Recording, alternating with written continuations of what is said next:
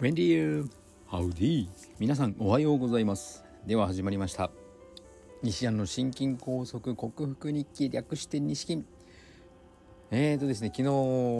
えー、職場でといっても私パートで掛け持ちの仕事をしている身分なのでえーとですねまあ、どどういう職種かを言ってしまうと、まあ、バレているバレるかもしれませんが社会福祉法人2つのうちのまあ、児童高齢者さまざまな年代に関わっている事業所での話で来年理事をやってほしいと言われたんですけどじゃあ理事になったら何か待遇は変わるのって言ったら「すいませんボランティアです」と言われてああそうかまあ確かに小さい事業所だし貧乏なの貧乏というかお金の周りがあんまり良くないのは分かっていたのでああそんなんだんだと思いましたけどまあ今の自分の境遇がそろそろ引退が近くて子供たちも独立していて夫婦さえ食べれればとか自分が食べれればみたいな状況だったら引き受けてもいいなというふうな考えなんですけどうんまだ子供はちっちゃいしこれから稼いでいかなきゃいけないし自分の能力そこまで安りしたくないなというのもあるしですねなんかボランティアっていうのを日本人は勘違いしてるなと思ったので今日はちょっとそれに触れます。ボランティアというのはですね確かにあの報酬をもらわないお金をもらわないっていうのが日本の一般常識なんですけどもそうではなくて自主的に意欲的に頼まれたわけでもなくじゃあ私これやりますよというのがボランティアなのが海外の考えなんですよね。なんかお金もらったってボランティアはボランティアだしましてやそのきれい事では済まされないのがボランティアでボランティアは自己完結だって自分でやるって言い出したんだったら最後までケツまくらずに自分でやれよっていうのもボランティアだと思うんですけど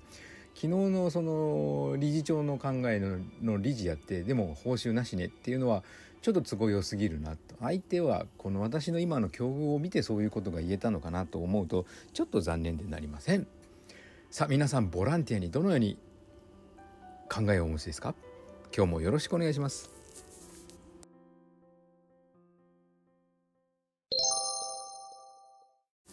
はい改めましておはようございます。健康運動指導士理学療法士そして笑い療法士の西田隆です。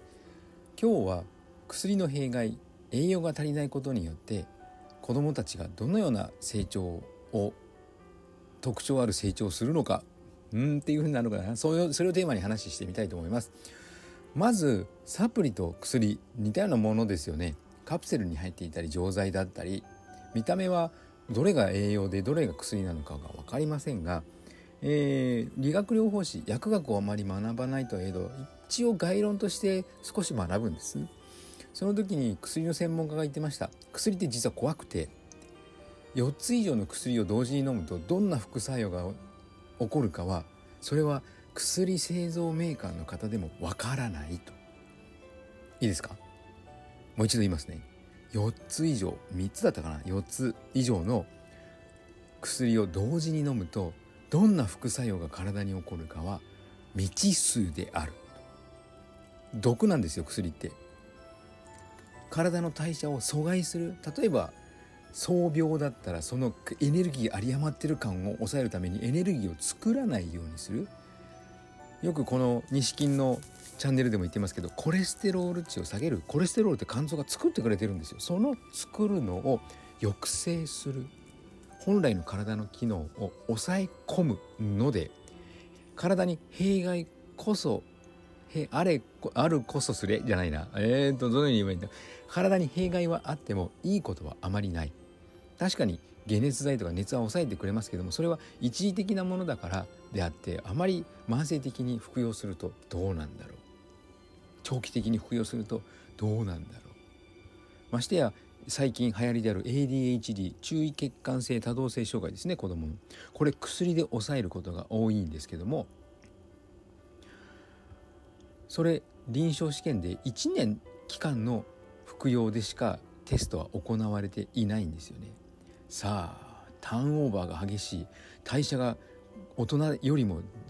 はるかに勝っていて尋常ではないほどの細胞を作る子供にそんな代謝を弊害するような薬を飲ませたらどうなるんでしょうね。そう思うと怖いです。じゃあサプリはどうなの？これはただ単に栄養を抽出した栄養素の塊なので体の代謝を正常に動かす方向に働いてくれるだけなので余剰で余れば体の外にすぐ出るしただの栄養ですから。足りなければ体の代謝がうまく動いてくれないというだけです。薬の場合はまず解毒してくれなきゃいけないので肝臓が働きますし肝臓が大変な思いをしています。大変ですね。そういう観点からしても選ぶべきは栄養の方サプリメントや食べ物の方であり前鉄不足のお母さんのお腹の中にいる胎児は神経の発達が遅れることがある。言いましたけどもその弊害によって生まれた後どういうような成長過程をたどっていくかというとまず首の座りが悪い。体重が思うように増えなくてあの成長曲線の下降をたどっていく。歩けるようになるのが遅い。言葉の発達も遅い。背の伸びも遅い。それで無気力であるし短気である。落ち着かないしイライラしている常に。で体体幹と呼ばれるんですけど要は体そのものが弱くて姿勢が悪い猫背であるとか寝起きが悪くて日中すぐ眠そうにしている頭が頭がぼんやりして集中できないとか風邪をひきやすいそして極めつけはアトピーになりやすいとかアレルギーがある花粉症になる花粉症ってもう今日本の人口の3分の1が花粉症と呼ばれてますけども実はこれも栄養不足がかなり関わっているんですね。そう思うとなんかえちょっと心当たりがあるなとか身の回りにそういう人いるなとかいませんか？アトピーの子供って実はすごく多くないです？アレルギーもすごく騒がれてますよね。グルテンがカゼインがとかアレルギー物質エビがとかそばがとかいろいろ牛乳が卵がって言われてますけどそもそも卵でアレルギーを起こす方自体がおかしいのです。卵は体に必要な食べ物ですか？ら必要な食べ物必要な栄養素が十二分に揃った食べ物ですから。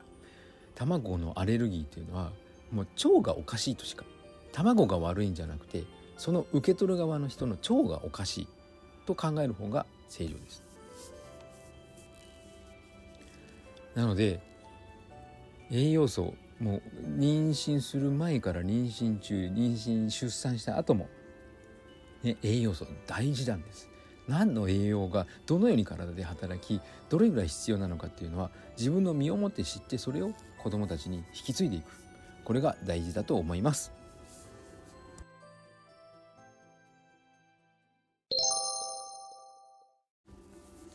お送りしてきました西安の心筋梗塞克服日記略して西筋は